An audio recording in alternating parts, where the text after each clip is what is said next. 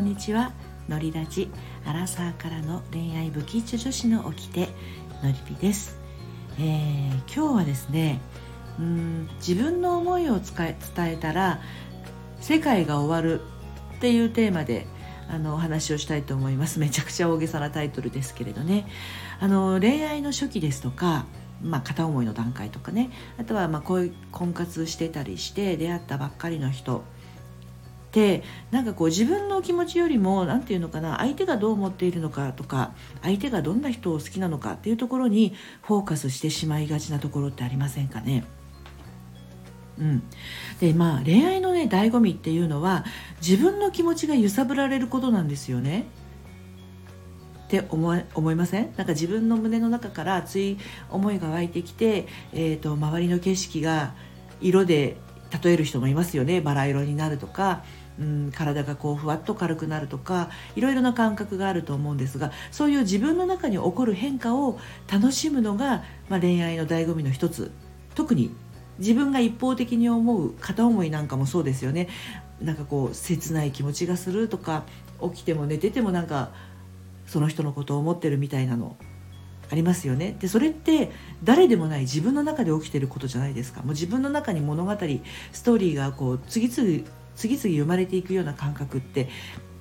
これ自分しか楽しめないことなんですよね。だから恋愛の醍醐味っていうのは何しろ自分の心が動く動いて温かくなったりあのこう何て言うのかなほわほわした気持ちになったりとかするっていうところにあるんだけどなぜかあの人がどう思っているかとかあの人はどんな人が好きなんだろうとか自分の中にはないものにフォーカスをしてしまって苦しむっていう本当は温かい思いとかキラキラした気持ちがあったのを何だろう外に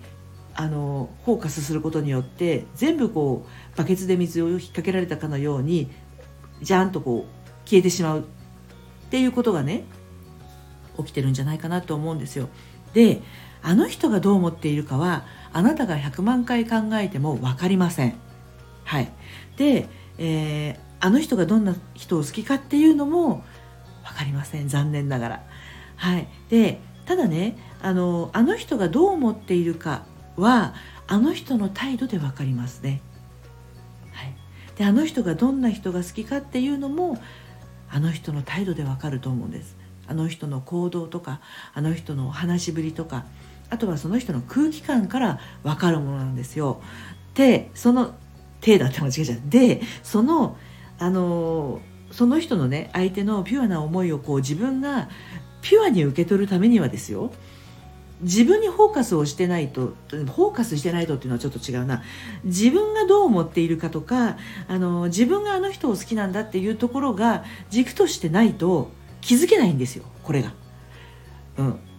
私こういうふうに思ってるんだ私はこんなところがあの人のこと好きだっていうのがあるから相手があなたのことをもし好きだった場合に共鳴し合うんですよ。あの人私のこと好きみたいって。でそれが自分の中にないとあの相手のことを心配している分だけ自分のこう本心っていうか純粋な思いって薄まっちゃうじゃないですか。どっか行っちゃってるじゃない。だから気がつけないんですよね。なんかこう優しくされても裏があるんじゃないかとかね。大変失礼ですよね。純粋に優しくしてくれてるのにこの優しさは嘘があるとかね。それは何でかっていうと自分がピュアじゃないからなんですよ、うん、自分の心の中で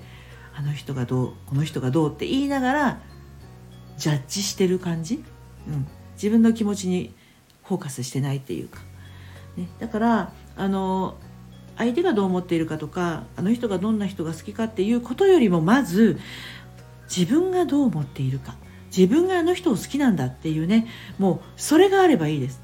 それがあるからいいんですね恋愛っていうのはね。はい。ということであなたの心はピュアでしょうか。ちょっとね自分の胸にこう手を手のひら当てて温かさ感じてみてください。はい。それではまた。